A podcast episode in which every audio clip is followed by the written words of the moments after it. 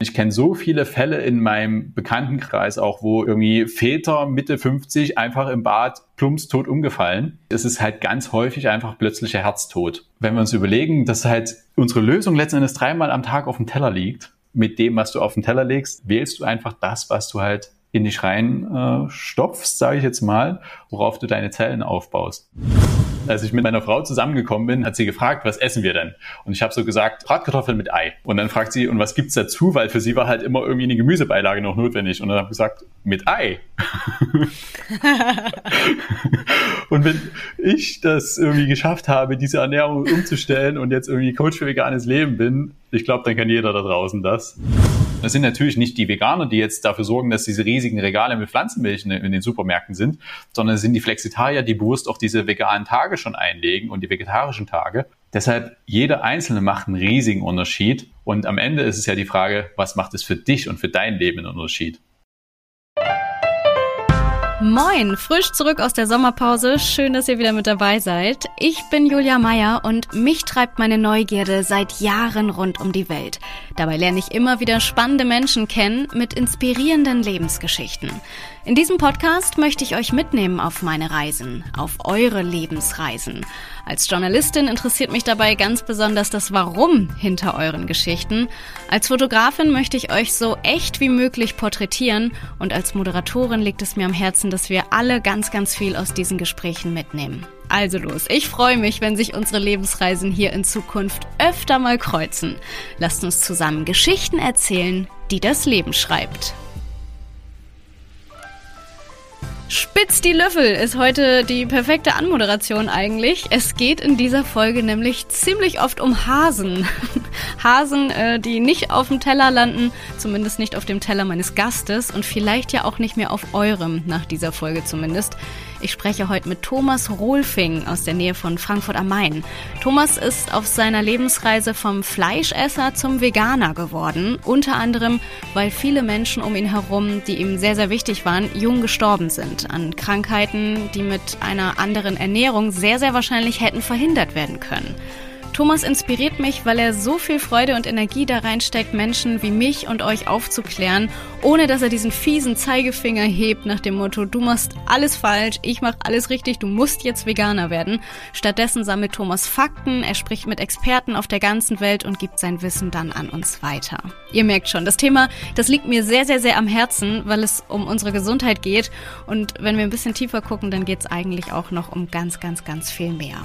Ich spreche mit Thomas unter anderem über die Gründe, warum er Veganer geworden ist. Wir quatschen über die großen Hürden, vor allem am Anfang, über unsere Gewohnheiten, darüber, wie gut pflanzliche Ernährung für Vorerkrankte, aber auch für gesunde Menschen ist.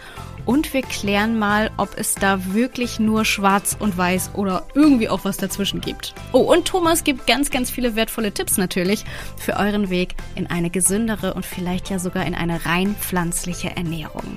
Genug gequasselt. Ich wünsche euch jetzt viel Spaß mit der Lebensreise von Thomas Rohlfing.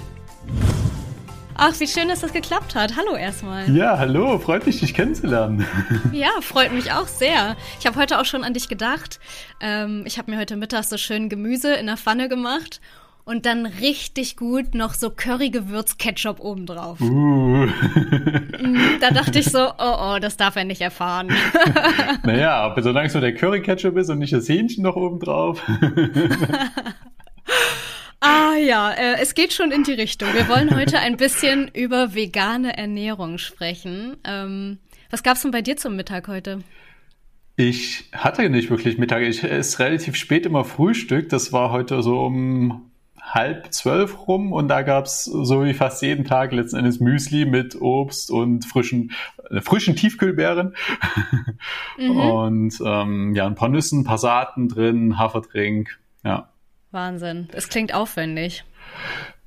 Ist eigentlich in fünf Minuten gemacht. Also wir haben eine Flockenquetsche, wo wir die Haferflocken frisch quetschen, damit sie halt äh, nicht erst erhitzt werden müssen, dadurch noch mehr Vitamine erhalten sind. Und äh, eine Minute die Beeren kurz in die Mikrowelle, dann unter die Flockenquetsche gestellt, dann die Nüsse und Saaten aus dem Kühlschrank geholt, Hafertrink drauf und äh, noch ein bisschen Obst geschnippelt, okay. Ähm, wobei wir das häufig auch sogar vorschneiden, ähm, so dass wir dann halt für zwei, drei Tage direkt was im Kühlschrank haben.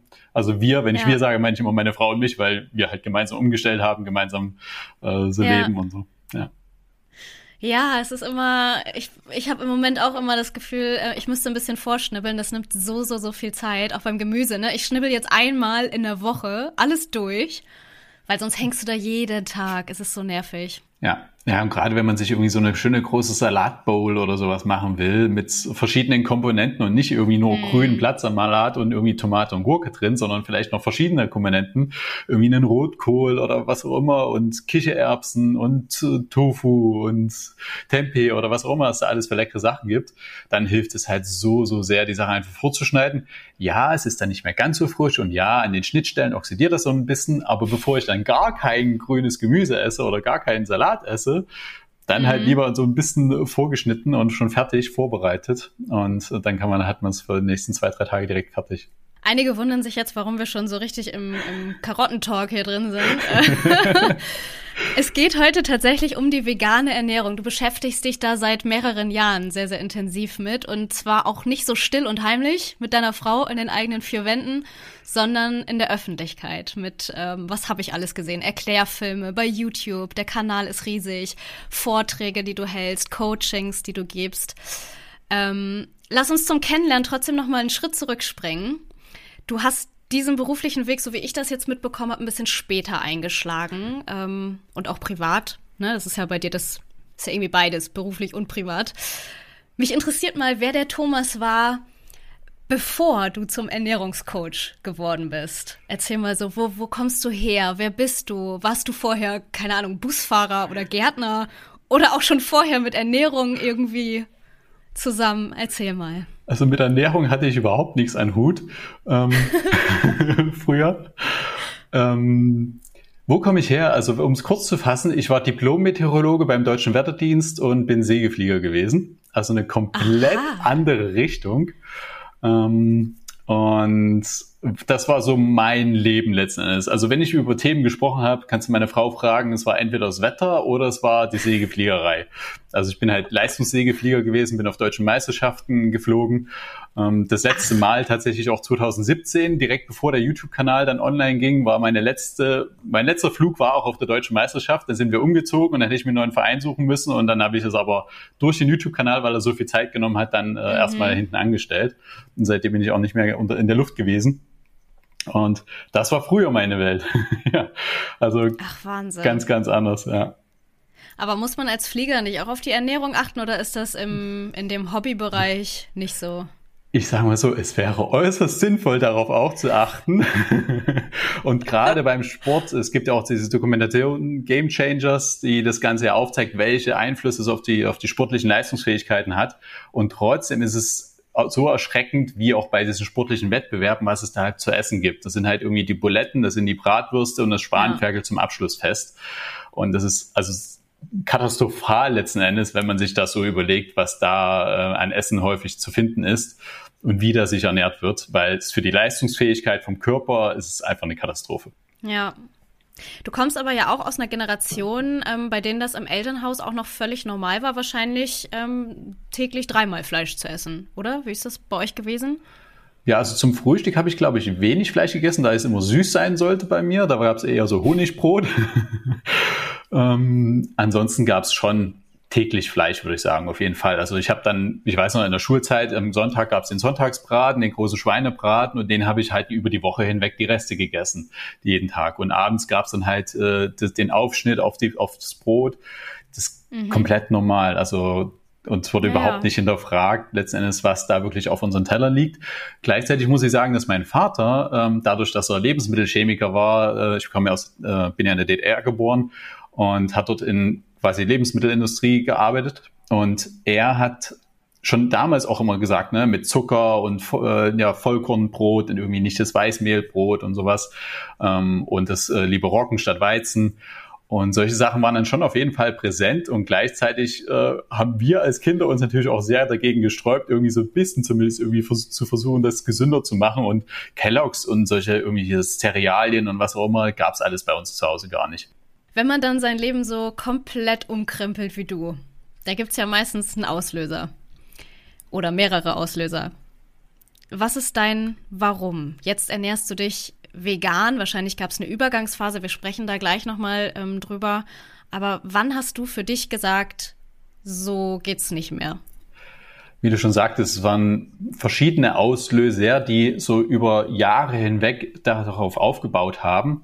Und irgendwann, ich weiß noch genau, war es so, dass ich mit meiner Frau einen Dokumentarfilm geschaut habe. Der heißt Gabel statt Skalpell oder Forks over Knives. Und es war Anfang November 2016, haben äh, Freitagabend auf dem Couch gesessen und haben diesen Dokumentarfilm gesehen. Und ich habe mich danach mit meiner Frau halt, haben wir uns in die Augen geschaut und ich habe nur so angeguckt und gedacht, ich glaube, wir müssen jetzt vegan werden. Wieso? Was war das? Was, ich kenne den Film nicht. Was war da so? Also letztendlich geht es in dem Film darum, dass er zeigt, welche gesundheitlichen Auswirkungen unsere Ernährung hat. Und also welche ja. Auswirkungen die, die Ernährung auf unsere Gesundheit hat, was es halt mit unseren Blutgefäßen macht, was es äh, bei mhm. Diabetes, Herzerkrankungen, verschiedensten Erkrankungen hat. Und da wird halt so heftig aufgezeigt, wie welches Potenzial da drin steckt. Und wie ich dann später auch rausgefunden habe, stimmt es auch alles, was da drin erzählt wird. Und dass halt 90 und bis zu 90 Prozent zum Beispiel der Herz-Kreislauf-Erkrankung und Diabeteserkrankung verhindert werden können mit einer vollwertig pflanzlichen Ernährung. Und mhm. das ist halt der Wahnsinn, wenn wir uns das überlegen. Wir haben allein irgendwie 10 Millionen Diabetiker in Deutschland und wenn davon jeder Zehnte es nur hätte, wären es nur eine Million und nicht 10 Millionen. Und das mhm. ist halt so verrückt. Und da wir halt ganz viele Krankheitsfälle bei uns selber im Freundes- und Familienkreis hatten, die an Herz-Kreislauf-Erkrankungen erkrankt sind. Also ein Freund von uns hatte mit 40 einen Schlaganfall. Ähm, Im Familienumfeld hatten zwei mit Anfang 30 Schlaganfälle. In der Familie bei mir haben wir Lungenembolien, Thrombosen. Mein Großcousin hat, ist an Diabetes Typ 2 in den Folgen gestorben. Und all sowas da war, war halt irgendwie, okay, ne, wir sind irgendwie so Anfang 30, Ende 20, was passiert denn hier eigentlich gerade? Mhm. Und äh, wir haben irgendwie keine Lust, irgendwie in fünf bis zehn Jahren dann ähnlich irgendwie gleich beim Arzt zu landen und irgendwelche Zivilisationskrankheiten zu bekommen. Und das hat uns zum Umdenken gebracht und da haben wir halt überlegt, okay, was können wir denn jetzt machen? Okay, ja, dann lass mal auf Vollkorn umstellen. Okay, ja, das schmeckt so komisch und so weiter. Am Anfang, ja, okay. Dann immer so ganz langsam die Dosis gesteigert. Okay, mehr Vollkorn. okay, mehr Gemüse, mehr Obst und dann irgendwann auf Bioprodukte umgestellt. Dadurch hat man automatisch weniger Fleisch gegessen, außer beim Döner um die Ecke, wo es natürlich auch kein Bio ist. und dadurch hat man aber zu Hause schon mal viel weniger Fleisch gegessen. Und so sind wir immer mehr in diese Richtung gekommen und dann war so ein Punkt, dass meine Frau die Pille abgesetzt hat Mhm. Und äh, die hatte sie eigentlich nur genommen wegen Hautunreinheiten. Und dann hat sie gesagt, okay, ich habe keine Lust mehr, mir diese Chemie jeden äh, Tag hereinzupfeffern und hat das dann abgesetzt und hat dann halt, kamen die Hautunreinheiten wieder, hat recherchiert, was kann man dagegen tun. Und das eine Riesenpunkt ist halt Zucker, der Zuckerkonsum. Ähm, und da war sie halt mit Süßigkeiten sehr gut dabei. Und dann ist der zweite große Punkt Milchprodukte die, wo es inzwischen mhm. auch nachgewiesen ist, dass die halt zu Hautunreinheiten beitragen können. Und dann hat sie halt nach Rezepten ohne Milchprodukte gesucht und dann landet man relativ schnell auf veganen Blogs, äh, YouTube-Kanälen mhm. und so weiter. Und dann kam es halt automatisch immer mehr vegan rein und dann hat sie auf diesen YouTube-Kanälen dann halt auch immer, immer mehr Informationen gefunden, was noch dahinter steckt zu den ethischen Aspekten, ja. welche gesundheitlichen Auswirkungen das hat. Und ich weiß noch genau, wir haben damals Fernbeziehungen geführt und ich leg mir so halt, äh, ne, telefonieren, ich leg mir so mein Camembert aufs Brot und dann äh, sagt, erzählt sie mir irgendwas über die gesundheitlichen Auswirkungen von Milch und ich denke mir, was guckt die sich denn für komische YouTube-Kanäle an? Dass ich dann ein paar Jahre später selber einen habe, wo ich dann darüber berichte, hätte ich nie geglaubt. Also insofern. Ist es denn, bist du vom Typ so, dass ich stelle mir so vor, ihr sitzt da auf der Couch, du guckst dir eine Doku an. Ich meine, es gibt ja hunderte Dokus, wo es um diverse Dinge geht, wo uns gesagt wird, was wir im Leben anders machen sollen. Nimmst du dir jede so zu Herzen und, und änderst daraufhin dein Leben so extrem? Was, was ist das in dir, was da gesagt hat, die berührt mich jetzt mehr als andere? Also jede Doku ist es auf jeden Fall nicht. Ähm, es gab definitiv zwei Dokus, äh, wo das so war. Die erste war ähm, Schmutzige Schokolade auf Arte, die haben wir 2010, 11 geschaut. Da geht es um die Kindersklaven in Afrika für die Kakaoproduktion. Und daraufhin, ja. das hat uns, hat mich so schockiert und mich so emotional mitgenommen, dass ich gesagt habe, ich will nicht mehr die Billigschokolade, wo dann die Kinder dafür leiden. Und dann haben wir gesagt, wir kaufen nur noch Fairtrade-Schokolade in der Hoffnung, dass das mit dem Siegel dann zumindest ein bisschen besser ist. Und das war, hat mich emotional berührt. Und bei der anderen war es einfach so, dass es halt so viele Punkte darauf hingeführt haben und das dann wirklich, wirklich wie so ein Schalter umgelegt hat. Und es war halt einfach so, okay, krass, warum habe ich das nicht gewusst? Und das halt einfach alles erklärt, was wir erlebt haben, selber in den vergangenen Jahren und hat wirklich diese, diese Erklärung dafür geliefert. Und ich dachte mir, okay, so einfach so. Ich, ich konnte es ja selber kaum glauben. Also wir haben, ich habe natürlich gesagt, okay, lass auf vegan umstellen und gleichzeitig konnte ich es irgendwie kaum glauben, dass es so einfach sein soll, in Anführungsstrichen. Und habe dann erstmal angefangen zu recherchieren und habe mich selber bei YouTube durchgewühlt mhm. und Bücher gelesen und sowas alles, um halt zu wissen, okay, ist das jetzt plausibel? Habe dann bei ganzen anderen Ernährungsrichtungen, Paleo, Keto, was auch immer es noch alles gibt, geschaut, okay, was macht, was ergibt denn jetzt für mich den Sinn und was ist wissenschaftlich auch letztendlich das, äh, was bewiesen ist, wo, wo es halt ist. Und da ist es halt einfach, was vegan angeht. Wenn wir uns große Bevölkerungsstudien anschauen, also der Wahnsinn. Da gibt's ja äh, große Studien, wo einfach klar ist, dass die veganen Bevölkerungsgruppen äh, bis zu sieben Jahre länger leben als der amerikanische Durchschnitt äh, beispielsweise. Okay, der amerikanische Durchschnitt ist jetzt wahrscheinlich auch ein McDonalds-Gänger, der, der auch, nicht spazieren geht. Ja, aber selbst, aber selbst der amerikanische Durchschnitt hat eine Lebenserwartung, die ist nur ein Jahr niedriger als die deutsche, ein, zwei Jahre. Also die ist gar nicht so wenig. Oh, also, wow. es ist also ob, ob nur McDonalds und Chicken McNuggets oder Schnitzel mit Bratwurst und Kuchen am Nachmittag, äh, es nimmt sich nicht so viel. Hm. Da magst du recht haben. Oh Mann, der schöne Kuchen. ja, ich liebe Kuchen auch über alles. Halt, aber auch da ist es immer die Frage letzten Endes, was ich gelernt habe, ne? die Dosis macht natürlich einen großen Unterschied. Esse ich jetzt jeden Tag einen halben Kuchen oder esse ich das irgendwie einmal die Woche am Sonntag oder alle zwei, drei Wochen irgendwie mal zu besonderen Anlässen. Und das Ding ist, wenn wir unsere Lebensmittel und unser Essen so geil und lecker zubereiten, dann mhm brauche ich tatsächlich gar keinen Nachtisch mehr. Also ich, ich brauche es gar nicht mehr. Ich, also mit einem richtig leckeren Essen, was ich, was wir zubereiten zu Hause, ich bin einfach so satt, ich habe dann gar keinen Bedarf mehr auf Nachtisch. Ja, oder auch den selber machen und selbst bestimmen, was drin ist. Ne? Das, da gibt's ja auch so viele Alternativen mittlerweile. Das außerdem, genau. Also man kann ja mit so vielen Sachen süßen, man kann Datteln nehmen zum Süßen, was auch immer. Also gibt's ja, gibt's ja ganz ja. viele Sachen, die auch vollwertig und gesund sind, auch was Nachtisch und was Süßigkeiten angeht. Ja. Das weißt du jetzt, nachdem ja. du äh, gelesen hast und ein halbes Studium wahrscheinlich noch gemacht hast. Ähm, erzähl mal, wie lange hat die Umstellung gedauert bei euch? Also es ging ja schon wirklich ja, wann haben wir angefangen? Also die Kakao-Doku haben wir gesehen 2010, 11, so in dem Rahmen. Da haben wir begonnen, überhaupt unseren gesamten Konsum angefangen zu hinterfragen. Und die Doku haben wir 2016 gesehen und da haben wir schon Biofleisch und sowas alles gehabt ähm, und da schon äh, ja, zwei, drei Jahre auf jeden Fall auf Bio gelebt. Und bis wir dann so die letzten Tierprodukte bei uns aus dem Haus raus hatten, hat dann nochmal so ein knappes ja, Viertel bis halbes Jahr gedauert. Ähm, ich habe sehr viel Honig damals gegessen, ungefähr so ein Glas Honig im Monat. Und da wir, hatten wir uns gerade nur einen Vorrat angelegt, den habe ich dann auch selber noch gegessen. und ich weiß aber auch noch, dass ich dann die Leberwurst beispielsweise, die wir noch hatten, äh, dann auch verschenkt habe auf Arbeit und so. Hat sich das denn wie Verzichten angefühlt oder hattest du dieses Gefühl nicht? Gar nicht. Ich darf nee. das jetzt nicht mehr. Nee, es ist wirklich ein, ich will es einfach nicht mehr. Es war auch vorher schon, ich weiß noch genau, wie ich bei meiner Schwester im Oktober äh, zum Geburtstag war, 2016, und sie da mir den Schweinebraten auf den Teller gelegt hat. Und ich da, das war so ein Moment für mich, wo ich gemerkt habe, okay, das ist das Schwein, wie es besser hätte nicht leben können, weil meine Schwester achte da vollkommen drauf. Und gleichzeitig wusste ich, ich will das jetzt eigentlich gerade nicht essen, weil ich einfach sehe, was hinter dem Stück Fleisch steckt in dem Moment wie es da hingekommen ist auf den Teller und was da von Tier dahinter steckt. Also da kamen halt diese, zum einen diese Gesundheitsthemen zusammen und mhm. gleichzeitig auch diese ethischen Themen dann auch noch und dann auch noch die Umweltthemen. Denn wir eine Woche bevor wir diesen Film Gabelschätz Kapell gesehen haben, haben wir Cowspiracy gesehen, wo es halt um die Umweltauswirkungen geht. Und da mit der Regenwald, ich konnte noch nie, äh, der Regenwald liegt mir halt super am Herzen und ich konnte noch nie verstehen, warum der Regenwald abgeholzt wird.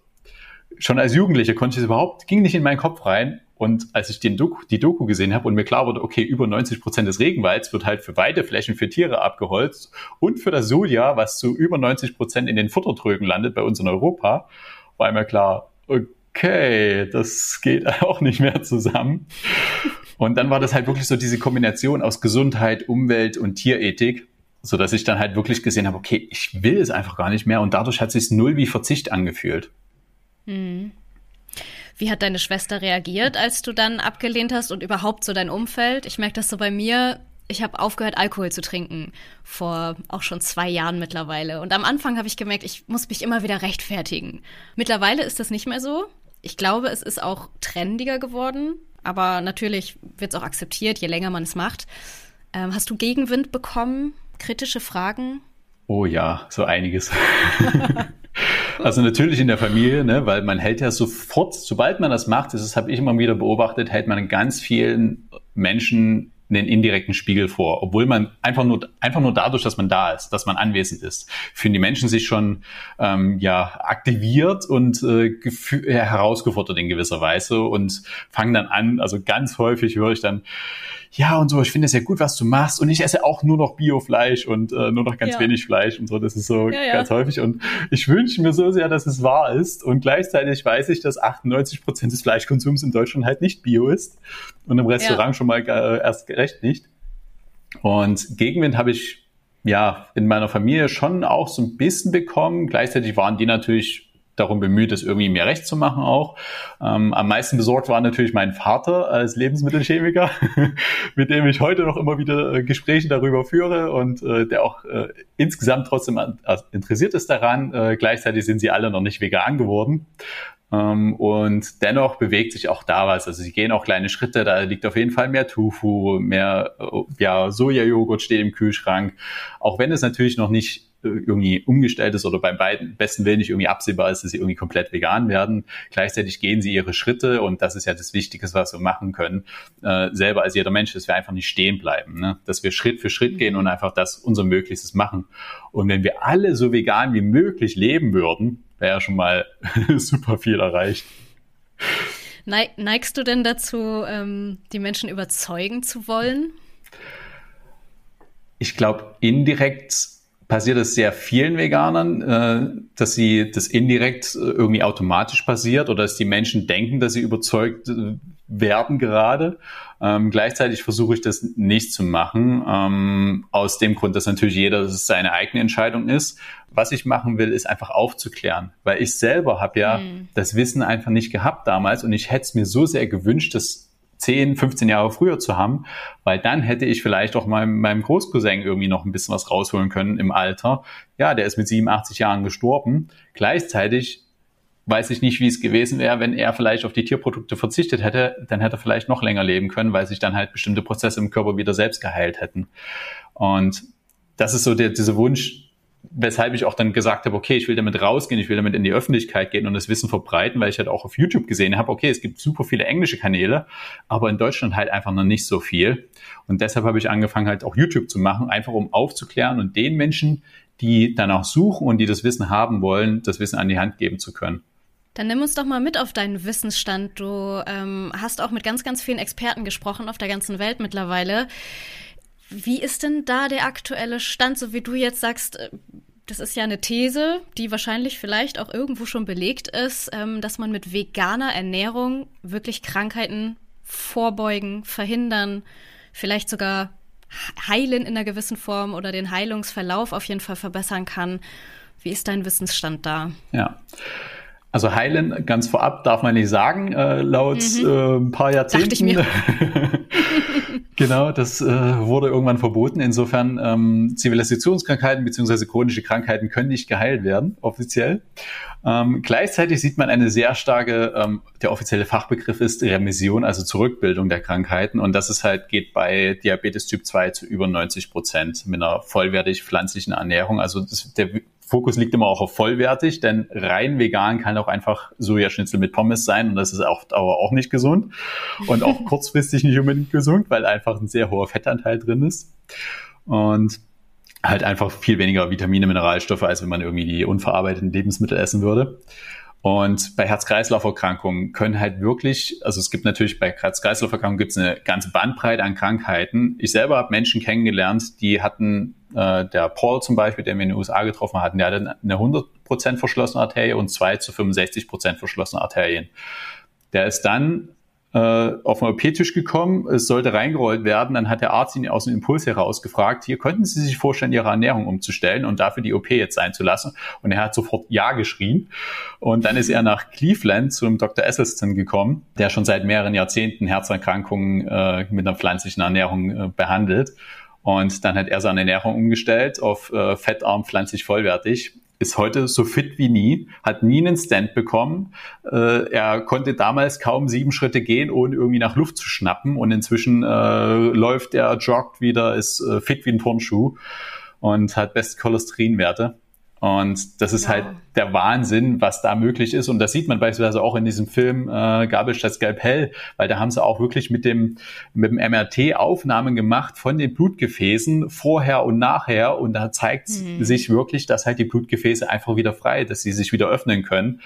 Und das funktioniert vielleicht nicht in allen Fällen, aber in bis zu 90 Prozent der Fälle kann das halt passieren. Und das ist. Ich finde die Zahl riesig. Das ist halt also. riesig, das ist Wahnsinn. Und ja, ja. wenn wir uns überlegen, allein, also ich kenne jetzt die Zahl in Deutschland nicht ganz, da sind es glaube ich so um die ja, 900 bis 1000 Todesfälle pro Tag. Ähm, wobei ich glaube, ne, es sind glaube ich 230.000, so 230, 300.000 pro Jahr, an die ja durch Herz-Kreislauf-Erkrankungen sterben. Und in den USA sind es 2.300 pro Tag. Und wenn wir uns überlegen, dass von den 2.300 Menschen pro Tag 2.100 quasi umsonst frühzeitig sterben, ist es halt der Wahnsinn. Das, also es ja. geht halt nicht in meinen Kopf rein. Und ich kenne so viele Fälle in meinem Bekanntenkreis, ferneren Bekanntenkreis auch, wo irgendwie die Menschen, irgendwie Väter Mitte 50 einfach im Bad plumps tot umgefallen. Ähm, ganz plötzlich ist es halt ganz häufig einfach plötzlicher Herztod, Herzinfarkt. Und mhm. in 50 Prozent der Fälle gibt es halt keine Vorwarnung. Die Leute fallen halt einfach tot um. Und das ist halt so heftig für die Angehörigen, für alles, was dahinter steht, für die Menschen selber. Und wenn wir uns überlegen, dass halt unsere Lösung letzten Endes dreimal am Tag auf dem Teller liegt, das ist halt mhm. halt so verrückt und auch wenn sich das für viele Menschen natürlich für Verzicht anhört, okay, ich darf jetzt kein, ich darf jetzt in Anführungsstrichen das und das und das und nicht mehr. Letzten Endes ist es eine freie Entscheidung, ne? Willst du es? Und dann wählst du halt mit dem, was du auf dem Teller liegst, äh, auf den Teller legst, wählst du einfach das, was du halt in dich rein äh, stopfst, sage ich jetzt mal, woraus du deinen Körper aufbaust und woraus, worauf du deine Zellen aufbaust. Und das mag jetzt ein kurzfristiger Genuss vielleicht sein, aber die Frage ist ja, was steckt hinter dem Genuss einmal ethisch? Das ist nochmal eine ganz andere Frage. Und was, mhm. für was sorge ich, wenn ich diesen kurzfristigen Genuss habe, langfristig? Und das ist halt einfach so abstrakt, was passiert mit meinem Körper in 10, 20, 30, 40 Jahren, wenn ich irgendwie vielleicht 50, 60 und äh, älter bin. Wie reagiert dann mein Körper? Und alle Ärzte, die ich kennengelernt habe, die vollwertig pflanzlich leben und da waren viele über 60 und 70, die sind fit wie ein Turnschuh. Das ist der mhm. Wahnsinn, wie fit und gesund die sind, was das halt wirklich macht. Also. Ja, Wahnsinn. Wann hast du denn bei dir die ersten Unterschiede gemerkt, als du dann Ihr habt es ja schleichend gemacht sozusagen, aber als du dann voll umgestellt warst sozusagen, merkt man das schnell? Also die Umstellung merkt man sehr schnell, wenn man wirklich so einen harten Cut macht und von heute auf morgen umstellt. Ähm, ich selber habe so drei bis vier Kilo abgenommen in den Monaten darauf, obwohl ich selber, ne, ich habe vorher 74 Kilo bei 1,80 Meter gewogen, jetzt wie um die 70 Kilo. Also das ist, war jetzt nichts irgendwie, dass ich was zu viel auf den Rippen hätte, aber was man halt nicht sieht, ist das ähm, sogenannte viszerale Fett, das Fett, was um die Organe drumherum ist. Und äh, was da halt äh, nach außen hin kaum sichtbar wird, was nicht irgendwie in Form von einem dicken Bauch oder Schwimmring oder so sichtbar ist, sondern, ähm, sondern das, was da drumherum liegt. Und das wurde zum Beispiel wahrscheinlich bei mir abgebaut. Und ansonsten, ich glaube, ich bin so fit wie nie zuvor und so energiegeladen. Also kann auch natürlich an meiner neuen Mission liegen und Vision, die ich habe und in die Welt trage, dass das einfach mich energetisiert auch. Und gleichzeitig, ja, was ich, was ich auf jeden Fall merke, ist, dass ich hm, weniger Regenerationszeit brauche beim Sport. Also, mhm. und dass meine Muskeln nicht so schnell wieder abbauen, wenn ich, wenn ich Sport treibe. Also wenn ich, wenn ich okay. laufen gehe oder irgendwelches Krafttraining mache, dann äh, bleiben die Muskeln länger erhalten als, als mhm. früher. Und ansonsten, wenn man jetzt wirklich diesen, diesen harten Cut macht, ähm, eine sehr krasse Geschichte und eine sehr prägnante Geschichte, die was wahrscheinlich nicht bei allen so sein wird, aber bei ihm war es halt sehr, sehr heftig. Der Jim, den wir in den USA kennengelernt haben, bei den Recherchearbeiten für unseren Dokumentarfilm, ähm, da war so, er hat von heute auf morgen umgestellt und er hatte massivste Probleme vorher mit seinem Darm. Er hatte acht bis zwanzig Mal Stuhlgang pro Tag, weil er einen äh, Krankenhauskeim gehabt hat und ihm der halbe Darm rausgenommen werden musste. Und seine Beine sind jeden Tag auf XXL-Größe angeschwollen. Und das jeden Tag seit fünf Jahren. Und er hat seine Ernährung von heute auf morgen umgestellt, hatte nach drei Tagen ähm, auf einmal normalisierten Stuhlgang an Tag vier, also nur noch einmal pro Tag und nicht mehr acht bis zwanzig Mal. Dann an Tag mhm. vier hat, ist sein Bein zum ersten Mal seit fünf Jahren nicht mehr angeschwollen. Wahnsinn. An Tag zehn hat er seinen Blutzuckerwert gemessen und der war im normalen Bereich und er hat sich gedacht, hä, was ist denn hier los? Hat sich ein neues Messgerät gekauft an Tag ja. 10 und er hat halt morgen seinen, seinen nüchternen Blutzucker gemessen und der war im normalen Bereich und er brauchte kein Insulin mehr spritzen.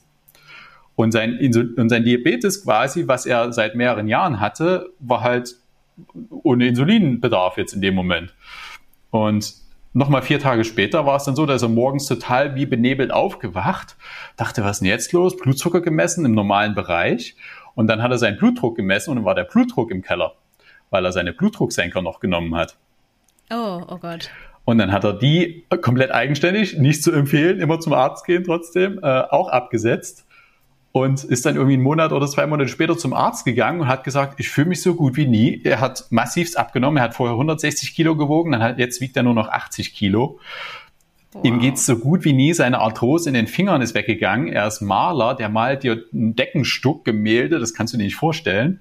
Und er konnte seinen, den Pinsel wieder länger als fünf Minuten halten. Und das ist der Wahnsinn. Und was hat der Arzt zu ihm gesagt? Essen Sie wieder Fleisch, Sie bringen sich um. Aber ganz ehrlich, wenn man solche Geschichten hört und man hört sie ja überall, warum sagt dann nicht jeder Arzt, bitte ernähren Sie sich vegan? Ich, ich verstehe es nicht. Also ganz viele Ärzte werden hellhörig. Ich habe hier von einem äh, Kardiologen in Frankfurt gehört, äh, der, der sehr hellhörig geworden ist, äh, nach einem, als ein Patient zu ihm kam.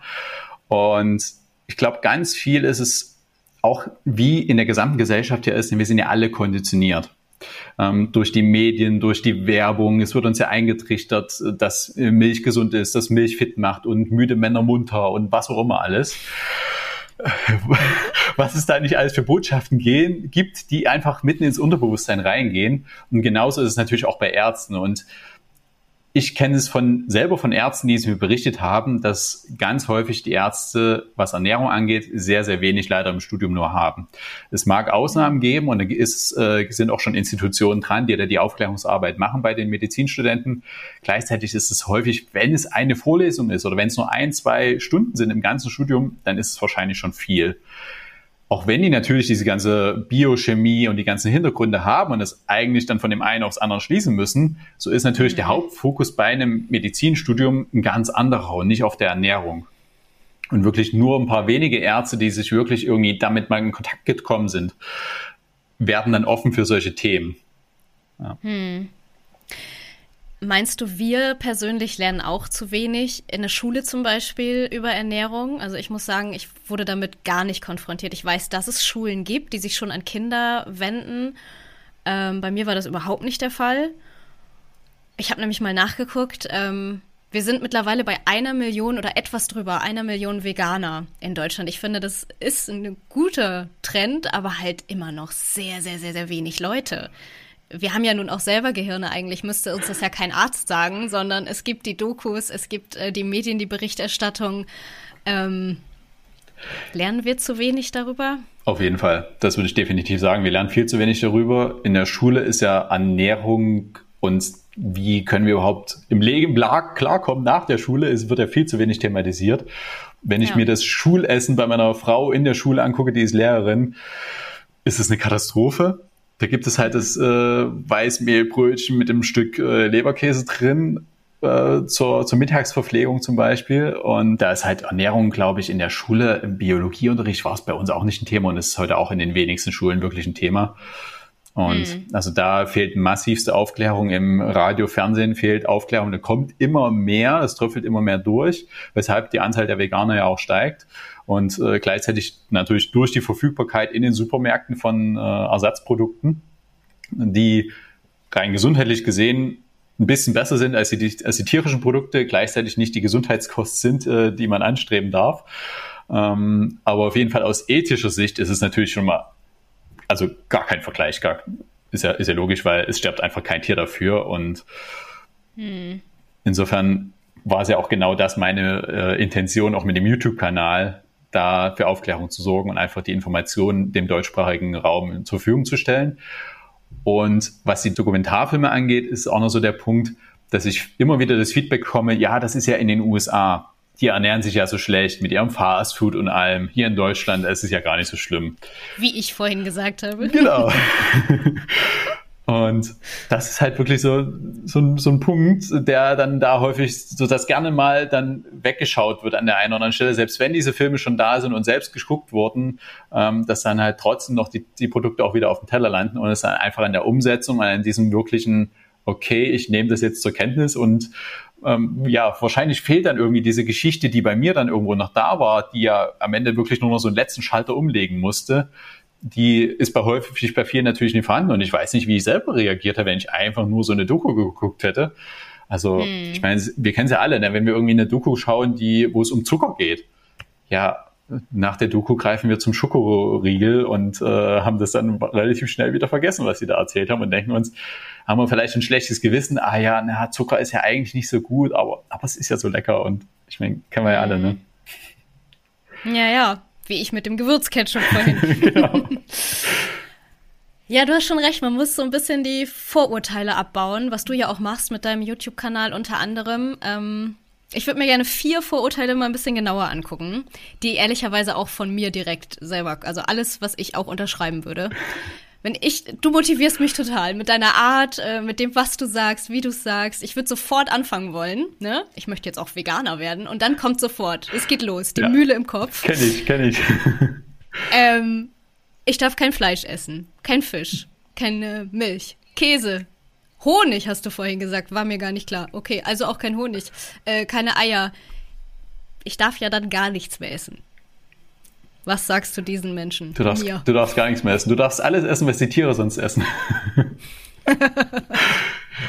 Also das Spannende ist, dass wir dadurch, dass wir halt so Dinge wirklich weggelassen haben, dann in unserer Ernährung mal wieder unseren Horizont geöffnet haben. Und es ist wie durch, wenn du so ein, durch so eine Tür durchgehst und auf einmal sich so eine große Blumenwiese ausbreitet vor dir und du aus allem schöpfen kannst. Und so haben wir uns damals gefühlt, weil wir auf einmal entdeckt haben, ach guck mal, es gibt auch das und das Gemüse noch und es gibt irgendwie nicht nur braune Linsen, sondern es gibt gelbe Linsen, rote Linsen, Beluga-Linsen und es gibt äh, an Hülsenfrüchten Kidneybohnen, Kichererbsen, Beluga, äh, ne, Beluga-Linsen waren es, äh, aber irgendwie schwarze Bohnen, Pintobohnen.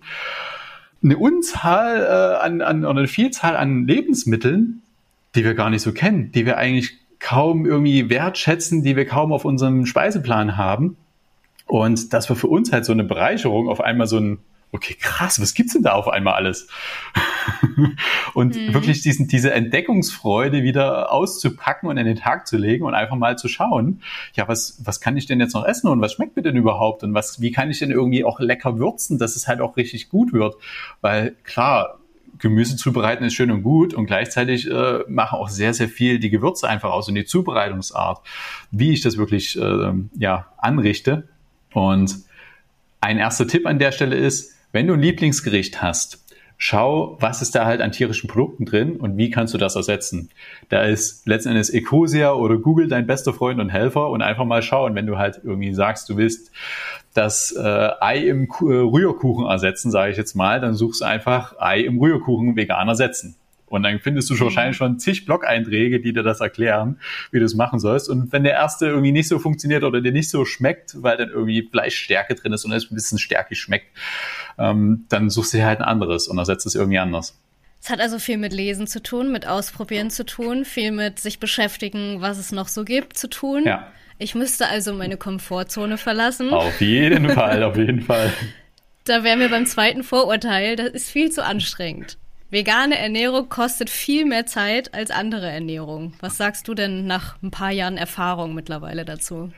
Also inzwischen kostet es nicht mehr Zeit, würde ich sagen. Denn es ist immer eine Frage der, der Wahl und die Frage ist, was am Ende wirklich Zeit kostet. Wenn ich irgendwann alt und krank bin und dann irgendwie vom einen Arzt zum nächsten rennen muss und die Wartezeit im Wartezimmer oder wenn ich mir jetzt mal für ein, zwei Monate, lass es 30 Tage sein, wirklich mal das Ziel nehme, okay, in 30 Tagen will ich jetzt mal komplett vegan leben und stelle mal alles um und lese mir dann halt Bücher durch und beschäftige mich im Thema und äh, betrachte das so ein bisschen wie, ich lerne eine neue Sprache, weil ich in Urlaub fahre. Hm. Und das ist ja auch nichts anderes letztendlich. Ne? Wenn wir nach Spanien in Urlaub fahren wollen, dann äh, wollen wir irgendwie vielleicht ein bisschen mit den Leuten kommunizieren wollen und dann schauen wir uns irgendwie Sprachtutorials, laden uns eine App runter und beschäftigen uns einfach mit dem Thema. Und ähnliches mit der Ernährungsweise. Und klar, es ist hm. raus aus der Komfortzone, raus aus dem, was ich gewohnt, was gewohnt ist. Und gleichzeitig ist es halt einfach da auch mal zu schauen, okay, was geht denn da noch? Was geht denn da außerhalb von dem, was ich meine, außerhalb meiner zehn Lieblingsgerichte, die ich eigentlich die, rund um die Uhr esse? Wenn es denn zehn sind, bei mir sind es, glaube ich, weniger. Ja. Aber da hast du so einen schönen Satz gerade gesagt, weil ähm, ich war tatsächlich ein bisschen äh, kränker in, in den letzten zwei Jahren. Und als es mich so richtig rausgeschossen hatte, habe ich so einen Satz gelesen. Ähm, wer sich täglich zehn Minuten mit seiner Gesundheit beschäftigt, der braucht es dann halt eben nicht so intensiv zu tun, wenn man krank ist. Und ähm, muss ich mich jetzt, wo es mir wieder gut geht, wirklich immer wieder dran erinnern, weil man kommt natürlich wieder in den Trott und lässt es wieder weg, diese zehn Minuten Selbstfürsorge am Tag. Und ähm, ja, man muss sich so ein bisschen selber austricksen. Fand ich gerade ein schönes Bild mit, mit der Sprache für den Urlaub. Also irgendwo eine, ein schönes Ziel setzen, immer wissen, wofür mache ich das gerade und nicht dieses, ich verzichte gerade auf etwas oder, oh Gott, jetzt soll ich auch noch zehn Minuten mir was Gutes tun. Das ist ja anstrengend. Ja. Immer gucken, wofür ist es. Ne? Man spart wirklich das Wartezimmer. Und das ist nichts Schönes, kann ich aus Erfahrung sagen. Ja. Und die Frage ist auch, wie viel Liebe mir selbst gegenüber bringe ich denn wirklich jeden Tag auf? Das ist ja auch ein riesiges ja. Thema, was ja auch immer präsenter wird bei den Menschen, dieses Thema Selbstliebe. Und da ist natürlich das, was ich in mich hineingebe, worauf ich meine Zellen und meinen Körper aufbaue, denn das ist es ja wirklich. Es sind ja, ja. die Lebensmittel und die Nährstoffe, die unseren Körper nähren. Und dem wirklich das Beste, was es irgendwie gibt, zur Verfügung zu stellen, ist, ja, macht einfach einen riesigen Unterschied. Ja. Ja, schön. Ähm, Gerade wenn man jetzt mal zu Familien mit Kindern guckt. Meine Schwester ernährt ihre Kinder vegetarisch. Äh, Riesenreibungspunkt in der Familie. Kann ich mir vorstellen, kennen einige. Ähm, wenn man dann noch einen Schritt weiter geht und sagt, Kinder vegan ernähren, da wäre ja das Vorurteil direkt da, das führt doch bestimmt zu Mängeln. Bei Erwachsenen, sowieso bei Kindern. Ist das so?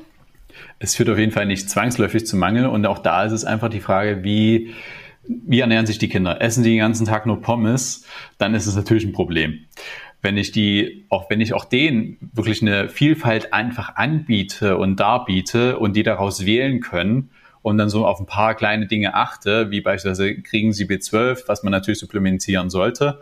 Ähm, und vielleicht auch gerade, wenn es irgendwie Kleinkinder sind, ähm, dann noch irgendwie mit Omega-3, einfach um sicher zu sein, dass die äh, kognitive Leistungsfähigkeit da ist.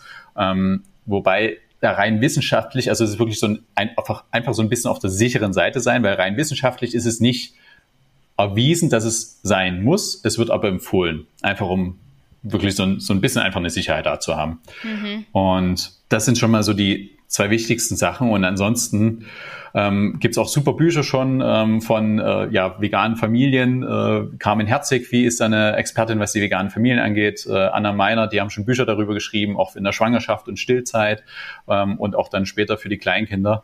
Also da gibt es auch super Bücher dafür, ähm, wenn man da tiefer reinschauen will. Und es geht alles und ich kenne einige, die auch schon sogar ja komplett vegane Schwangerschaften haben, komplett vegane Kinder und die äh, ja prächtigst sich entwickeln. Und rein wissenschaftlich ist es so, dass auch der Professor Markus Keller vom Institut für pflanzliche Ernährung hat auch schon Studien dazu gemacht. Und da wurden auch keine äh, insofern Mängel festgestellt bei den vegan lebenden äh, Kindern im Vergleich zu den mischköstlichen Kindern. Im Gegenteil, die mischköstlichen Kinder hatten dann eher sogar einen Mangel an Folsäure, an äh, Ballaststoffen oder sogar Vitamin C, weil das sind alles Dinge, die wir aus den pflanzlichen Lebensmitteln hauptsächlich bekommen. Mhm. Gerade Ballaststoffe sind nur äh, aus pflanzlichen Lebensmitteln und die sind einfach super gut für die Verdauung und äh, auch für die Gesundheit. Ja. Äh, mein viertes Vorurteil, das äh, kommt regelmäßig bei mir auch zum Vorschein. auch was das Thema Plastik angeht oder überhaupt äh, Umweltverhalten. Ich alleine kann doch überhaupt gar keinen Unterschied machen. Was soll ich denn, wenn ich jetzt kein Fleisch esse, das interessiert doch den Bauern auch nicht. Ist es so? Ich habe jetzt mal ausgerechnet, dass allein dadurch, dass ich jetzt seit äh, November 2016 keine Tiere mehr gegessen habe, habe ich, ich glaube, es waren 106 Tiere verschont. Ähm, es gibt von Provetsch, dem äh, ehemaligen Vegetarierbund, äh, so einen Rechner und es sind äh, tatsächlich zwei Tiere pro Monat, die man im Schnitt verschont, wenn man äh, im Vergleich zu einer Mischkost. Wow. Und das sind einfach schon mal 106 Lebewesen, die nicht ihr Leben für mich lassen mussten in dieser kurzen Zeit. Und gleichzeitig waren es über, weiß nicht wie viele tausend Quadratmeter Landfläche, die verschont wurden, weil einfach Tiere viel mehr äh, ja, pflanzliche Lebensmittel essen müssen, um die gleiche Proteinmenge herauszuproduzieren. Und dadurch halt Landfläche gespart wird. Es wird Un Unmengen an Wasser gespart, äh, Regenwald. Und wir sehen sie jetzt auch schon in den, in den Supermärkten, was es ausmacht, ob wir eine halbe Million Veganer haben oder ob wir über eine Million Veganer in Deutschland haben. Und denn diese eine Million Veganer jetzt, die sorgt dafür, dass jeder natürlich irgendeinen Kontaktpunkt zu irgendeinem äh, Mischköstel hat oder eine Familie im Freundeskreis. Und dadurch werden die natürlich sensibilisiert, kaufen dann doch eher mal die Pflanzenmilch als die, als die Kuhmilch. Und wie viele ne, Flexitarier in Deutschland greifen zu, äh, zu Pflanzenmilch? Und das sind natürlich nicht die Veganer, die jetzt dafür sorgen, dass diese riesigen Regale mit Pflanzenmilch in, in den Supermärkten sind, sondern es sind die Flexitarier, die bewusst auch diese veganen Tage schon einlegen und die vegetarischen Tage. Und Deshalb, jeder Einzelne macht einen riesigen Unterschied, auch wenn es natürlich sehr abstrakt in der, in der ganzen Welt ist. Und am Ende ist es ja die Frage, was macht es für dich und für dein Leben einen Unterschied? Hm. Die Frage lasse ich mal wirken. Toll, danke.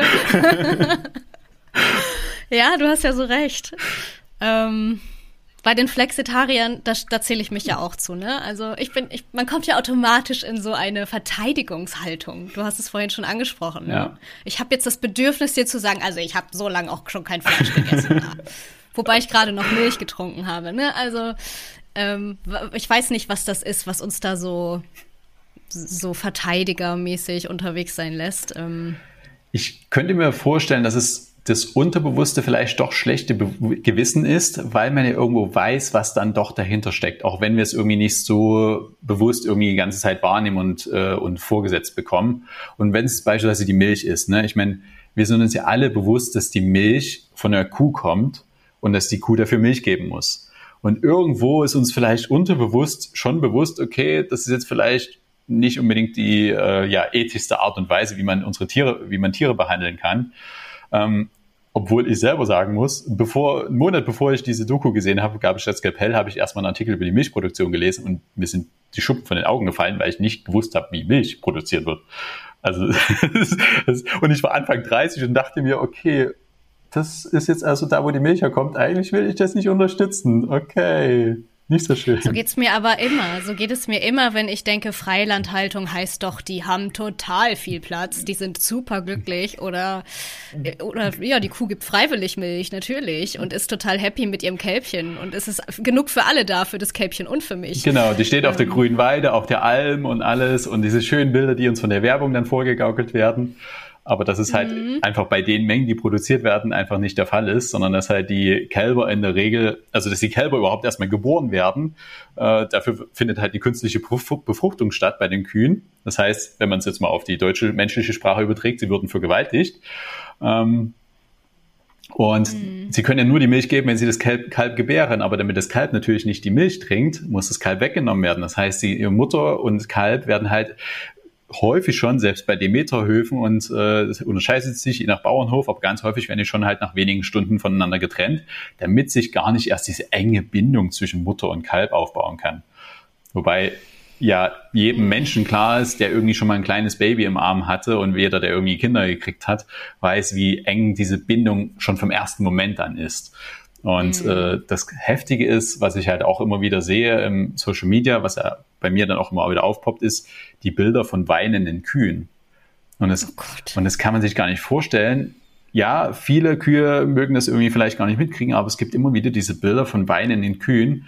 Und also ich will nicht wissen, was da, was die Tiere davon Leid empfinden. Und das passiert dann halt zweieinhalb Mal im Schnitt bei einer Kuh äh, im Lebensalter. Und dann sind sie fünf Jahre alt und dann äh, lässt die Milchleistung nach und dann werden sie geschlachtet und landen als Hackfleisch in der Theke.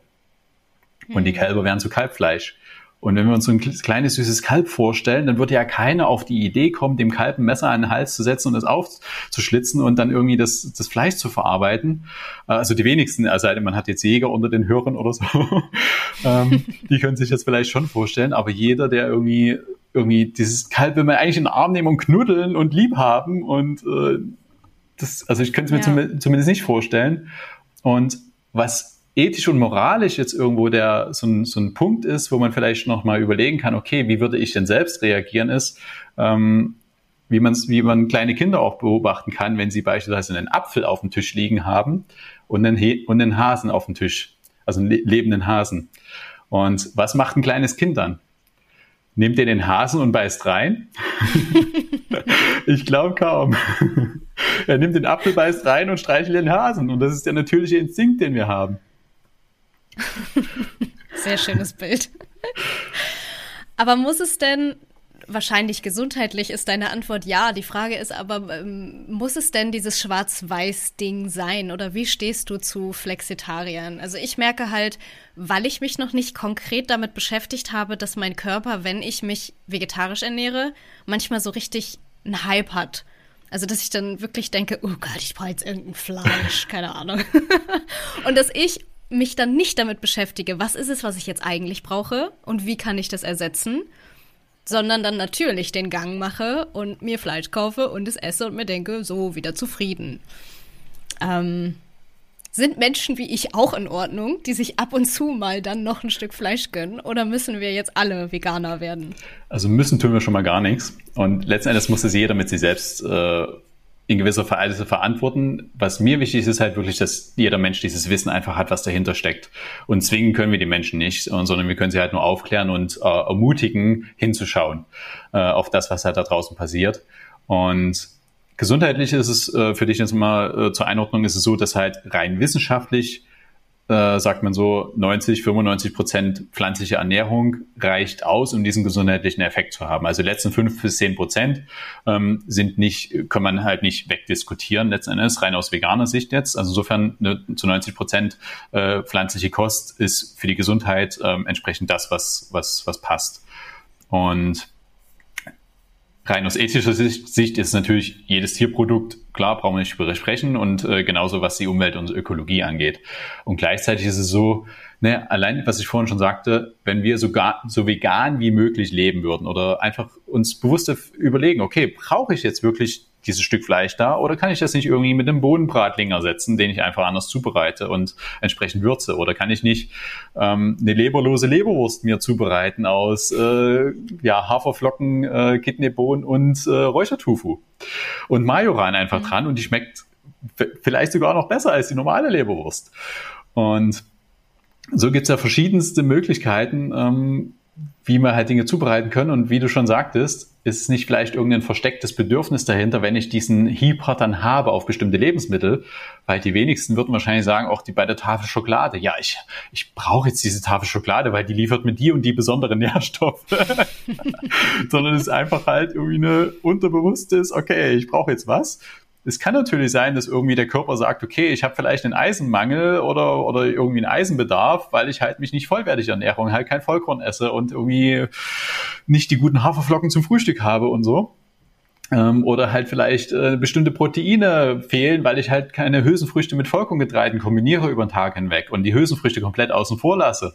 Äh, so dass mhm. da vielleicht dann irgendwie an der einen oder anderen Stelle doch was Kleines fehlen kann. Aber es sind so zwei, drei kleine Sachen, die man irgendwie beachten kann. Und dann darf das, also darf das und sollte das eigentlich kein Problem sein bei den meisten Menschen. Du hast es gerade schon gesagt, zwei, drei kleine Dinge, die man beachtet. Gib uns doch mal Tipps mit an die Hand für die ersten Schritte. Wenn ich mich umstellen möchte oder die HörerInnen sich umstellen möchten, Wie sind die ersten Schritte in die vegane Ernährung? Also, kann, also es gibt so drei Wege, wie man es machen kann. Was ich vorhin schon gesagt habe, zum einen komplett Kaltstart, äh, von heute auf morgen umstellen. Den, harter Entzug sozusagen. Harter, harter Entzug ist meine Empfehlung, wenn man wirklich gesundheitlich starke Probleme hat, weil dann und das einfach mal sagen, okay, 10 Tage, 14 Tage, drei Wochen durchziehen und durchprobieren und einfach mal beobachten, was es mit dem eigenen Körper macht.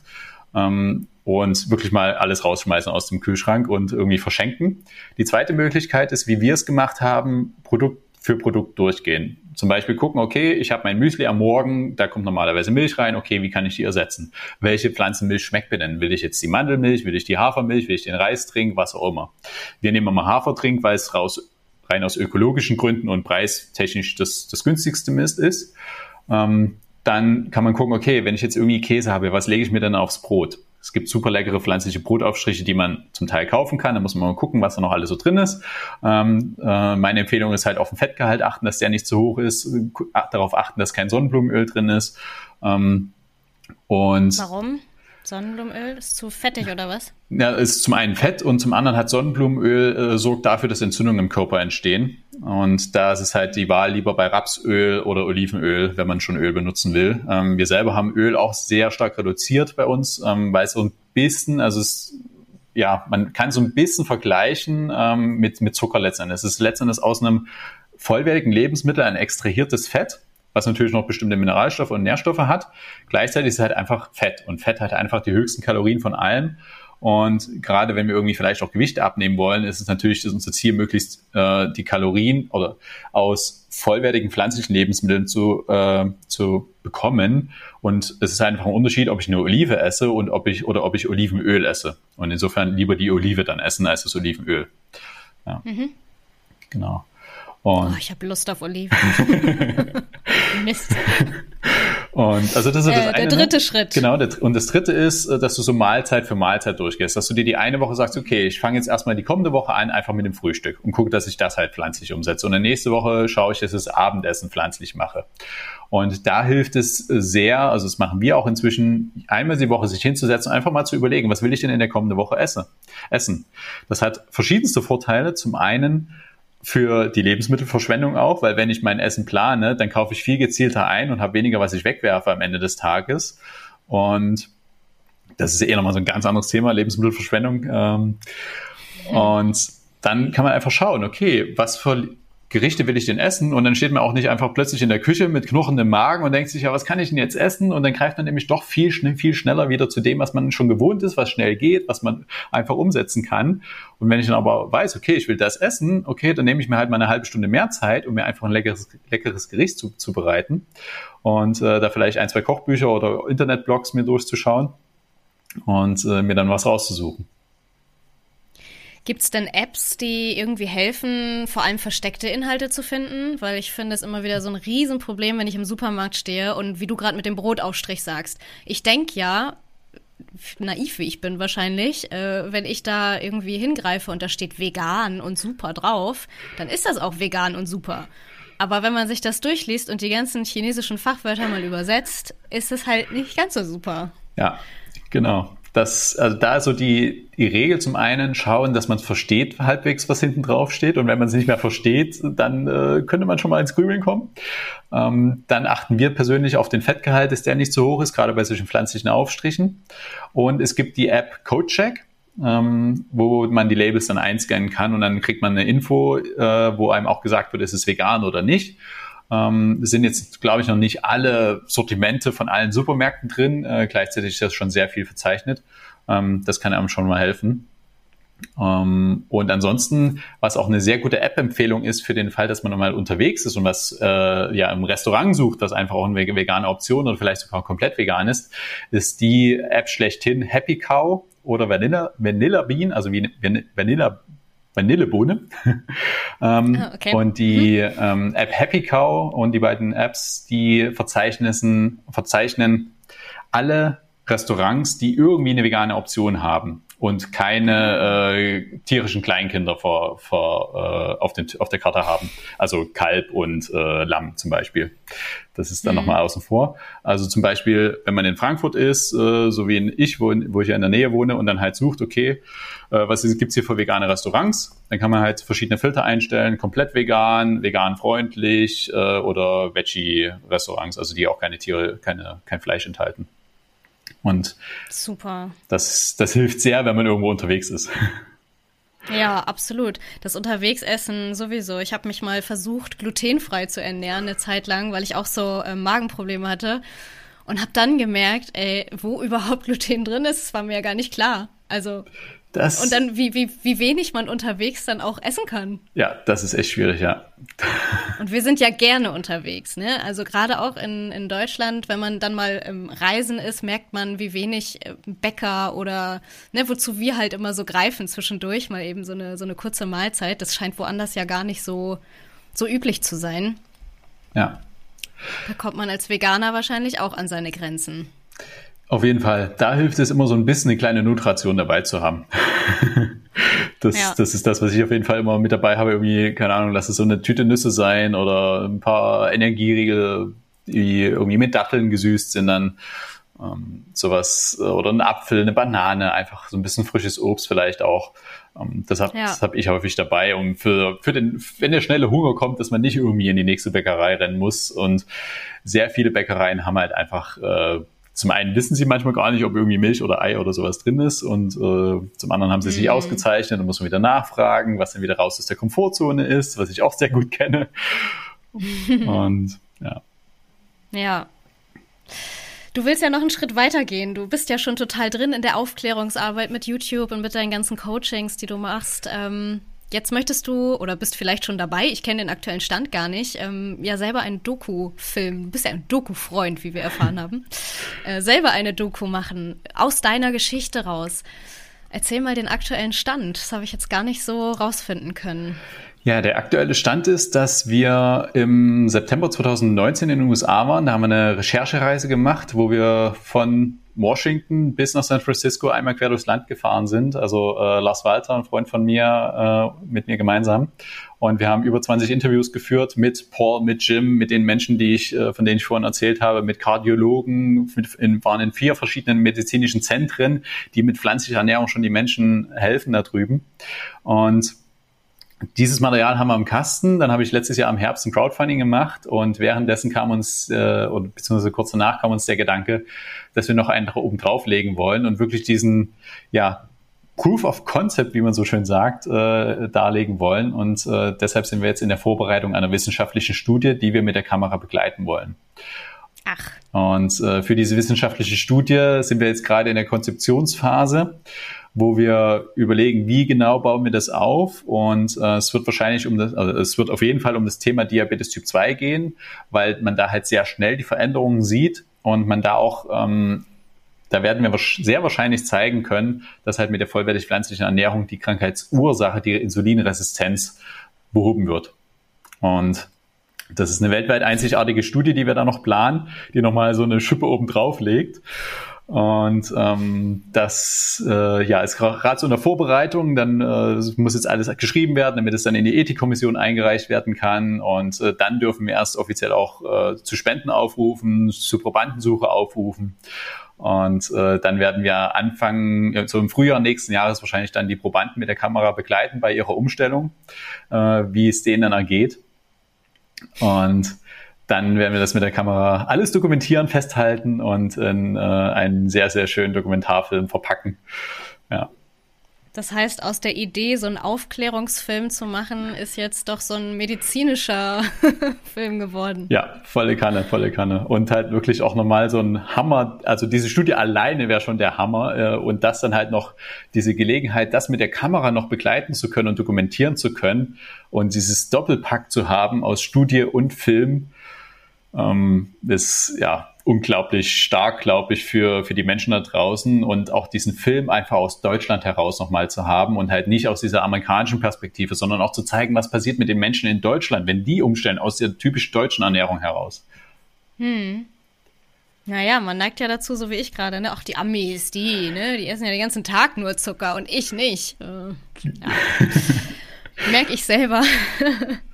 ähm, die Geschichte basiert ja auf deiner Familiengeschichte. Ich habe jetzt nicht irgendwie, redest du manchmal vom Onkel, manchmal vom Groß, Cousin oder Cousin? Genau. Das weiß ich jetzt gar nicht. Genau, also ich habe ihn als, als Kind und Jugendlicher habe ich ihn mal als Lieblingsonkel und äh, Onkel aus Amerika mm. bezeichnet. Es ist rein äh, physiologisch, sage ich mal, ist es der äh, Cousin von meinem Vater, also mein Großcousin. Ähm, mhm. Und für viele klingt halt Großcousin so weit weg und irgendwie, okay, standen die sich so nah und gleichzeitig standen wir uns halt super nah und das mhm. trotz der Entfernung, obwohl er halt in den USA gelebt hat. Ähm, und ich habe ihn, als ich neun war, das erste Mal kennengelernt, ähm, da war es 94, da kam er für drei Tage zu Besuch und es war so ein prägendes Erlebnis für mich, dass der Onkel mhm. aus Amerika zu Besuch kam. Und mhm. dann haben wir halt eine Brieffreundschaft aufgebaut und haben uns alle zwei, drei Wochen immer Briefe, Postkarten und so weiter hin, hin, und her geschickt und das über zehn Jahre hinweg, bis ich 2004 das erste Mal ihn besucht habe für zwei Monate. Mhm. Und äh, das war halt so, ja, man könnte es irgendwie als Seelenfreundschaft, wie auch immer, bezeichnen. Und Wahnsinn. Er hat halt Diabetes Typ 2 bekommen. Er hat 1999 äh, die Diagnose bekommen, hat dann auch ein C amputiert äh, bekommen müssen und hat halt sehr letzten Endes unter der Krankheit so gelitten, dass er am Ende auch daran gestorben ist. Und das, was halt so bezeichnend war für mich, ist halt diese geistige Klarheit und Fitness, die er halt noch hatte. Und das halt so mitzuerleben, weil ganz häufig ist ja, ne, bei meinen Großeltern, sagen wir mal, ne, die haben ja auch, die bauen auch geistig ab und so weiter, da kommt so ein bisschen Demenz durch und sowas und dann ist es so irgendwie so gefühlt, dieser natürliche Lauf dieses Lebens, ja, man wird halt mhm. alt und dann baut man immer mehr ab und so weiter und das körperlich und geistig. Und er war aber bis zum Schluss wirklich geistig halt noch klar und fit und dann zu beobachten, wie der Körper einfach ja diesen Geist regelrecht wirklich aufgibt und äh, ja darunter wegfault, könnte man schon fast sagen, hm. war halt heftig mitzuerleben. Und das hat bei mir halt auch ganz viel gemacht, weshalb dann auch diese Schalter am Ende umgelegt werden konnte. Ja. Deswegen der Bezug zu den USA oder sind die einfach in der Wissenschaft so weit vor uns? Die sind auch in der Wissenschaft weit vor uns. Also als bei uns in Deutschland die ja, Vollwerternährung in den 80er Jahren so etabliert wurde, äh, ging es da ja in die, in die vegetarische Richtung in Deutschland mit Professor Klaus Leitzmann ähm, als, als Vorreiter. Und in den USA ging es damals in die vegane Richtung. Hm, okay. Und das macht diesen Unterschied aus. Und das ist halt, ich habe ja die Ärzte kennengelernt, die seit 44 Jahren vegan leben. Und die, ja. die sind topfit und die sind geistig super klar. Und äh, die haben halt damals schon äh, diesen Weg beschreitet. Und der Dean Ornish ist ja damals der Vorreiter gewesen. Der hat es auch nicht 100% vegan gemacht. Da war auch noch ein bisschen Fischöl und irgendwie ein kleines bisschen Milchprodukt irgendwie drin in seiner ja, Herz, Reversi äh, Herzerkrankungsumkehr-Ernährung. Mhm. Ähm, und der war halt der Vorreiter damals in den 80er Jahren. Und das ja. macht diesen Unterschied aus, warum die Amerikaner, das ist halt immer äh, so diese Vorreiter sind und gleichzeitig ist natürlich diese Polarität da. Die sind, haben zum einen die ungesündeste Ernährung mit, die wir uns irgendwie vorstellen können, mit diesem ganzen Fastfood.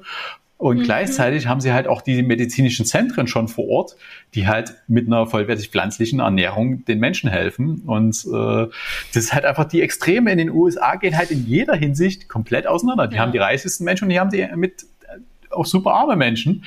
Und ist halt einfach. Ja, aber bei manchen Themen denke ich das bei uns halt auch. Unser Wissensstand zum Beispiel über, über die Umwelt ist so riesig und das, was wir machen, ist so unterirdisch und so ähm, rückschrittig sozusagen. Ist ja genau dasselbe eigentlich. Also. Ja, genau. Empfindest du denn sowas wie, wie Stolz, wenn du darüber nachdenkst, was das jetzt alles mit dir gemacht hat?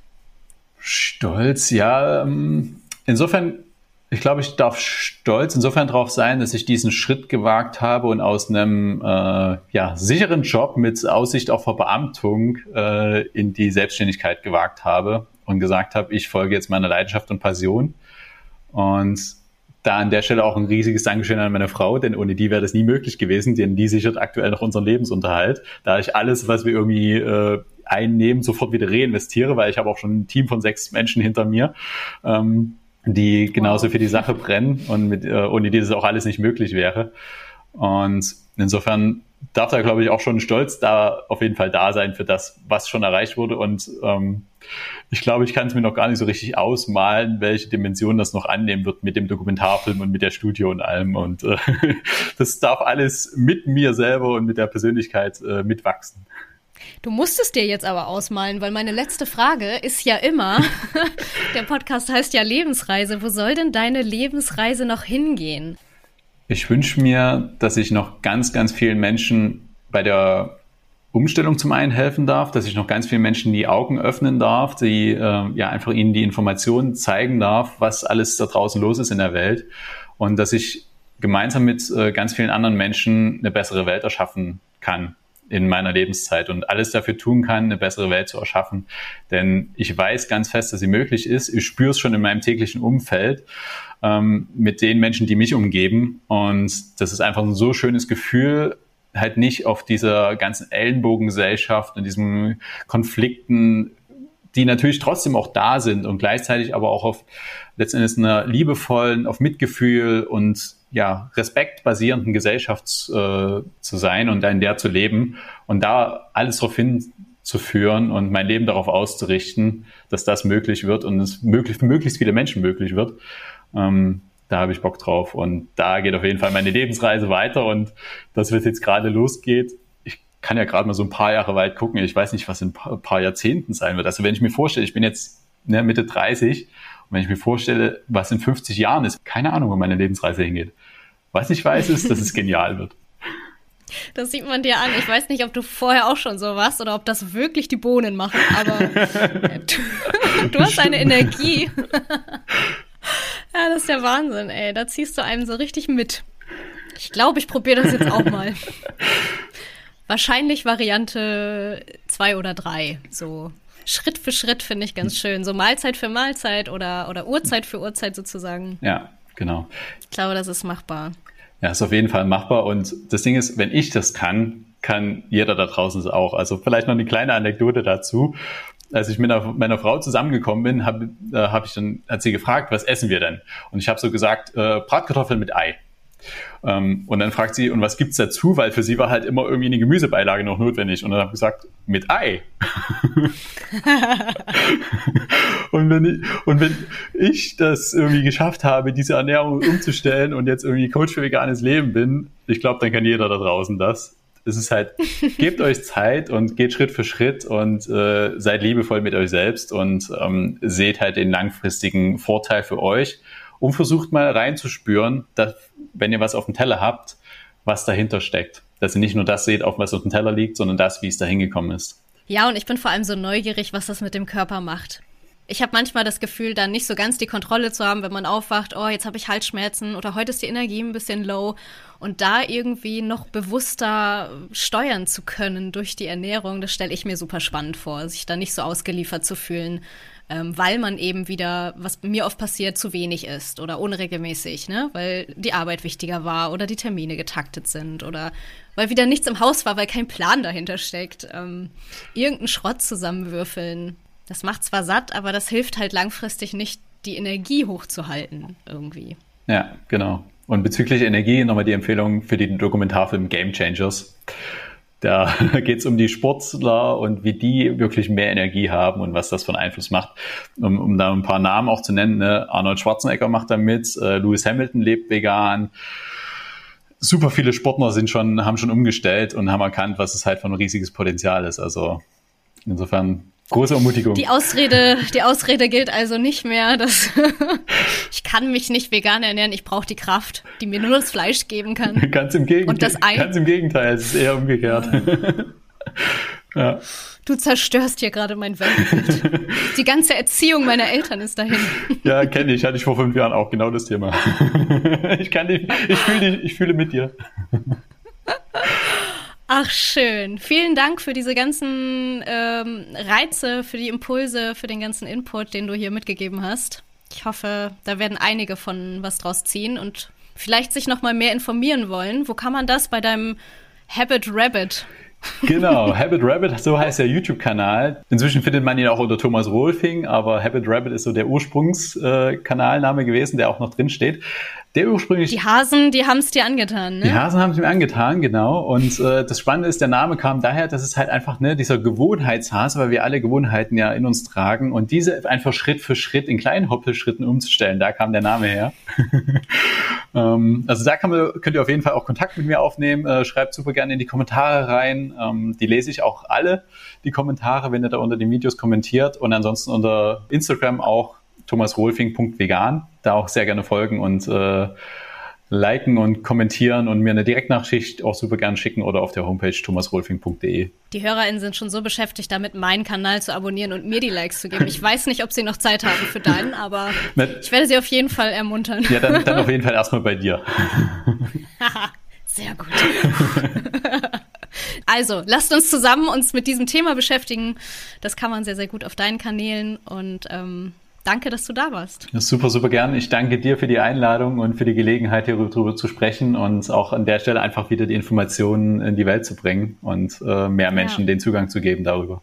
Ja, vielen Dank. Ich freue mich immer, was zu lernen und da Impulse mitzunehmen und bin gespannt, wie lange das anhält bei mir. Aber ich meine, Alkohol klappt schon seit zwei Jahren. Warum nicht auch die Ernährung? Ne? Ja. Und Alkohol ist auch, äh, was einer von den Ärzten in den USA gesagt hat, es ist immer eine kleine Atombombe für das Mikrobiom im Darm. Aber es macht so Spaß. genau. Das war die Lebensreise von Thomas Rohlfing. Und ich weiß ja nicht, wie es euch geht, aber ich bin jetzt total motiviert. Ich habe richtig Lust, das auszuprobieren. Mal vielleicht bis zur nächsten Folge in 14 Tagen einfach mal auf die pflanzliche Ernährung umzuswitchen. Jeder so wie er kann. Man muss vielleicht nicht gleich alles hundertprozentig machen, aber so Stück für Stück immer mal ein bisschen sich was vornehmen. Wenn ihr Bock habt mitzumachen, dann schaut doch einfach mal bei Instagram vorbei. Äh, juliameier.fotografie heiße ich da und macht einfach mal mit. Zusammen geht's ja dann doch immer mal ein bisschen leichter als alleine. Und wenn ihr einfach nur auf der Suche nach Infos seid, nach den Doku-Tipps und den Kanälen von Thomas, die verlinke ich euch auf jeden Fall in den Show Notes. Da könnt ihr euch dann die Infos rausziehen, die ihr persönlich haben mögt. Und wenn ihr dann schon unterwegs seid im World Wide Web, dann schenkt mir doch mal ein Abo für meinen Podcast, lasst mir eine Bewertung da, damit wir zusammen mit euren Themen und euren Lebensreisen noch ganz, ganz viele Menschen erreichen können. Wir hören uns dann wie gewohnt in zwei Wochen wieder mit einer neuen Lebensreise. Und bis dahin, guten Appetit und frohes Karottenkauen.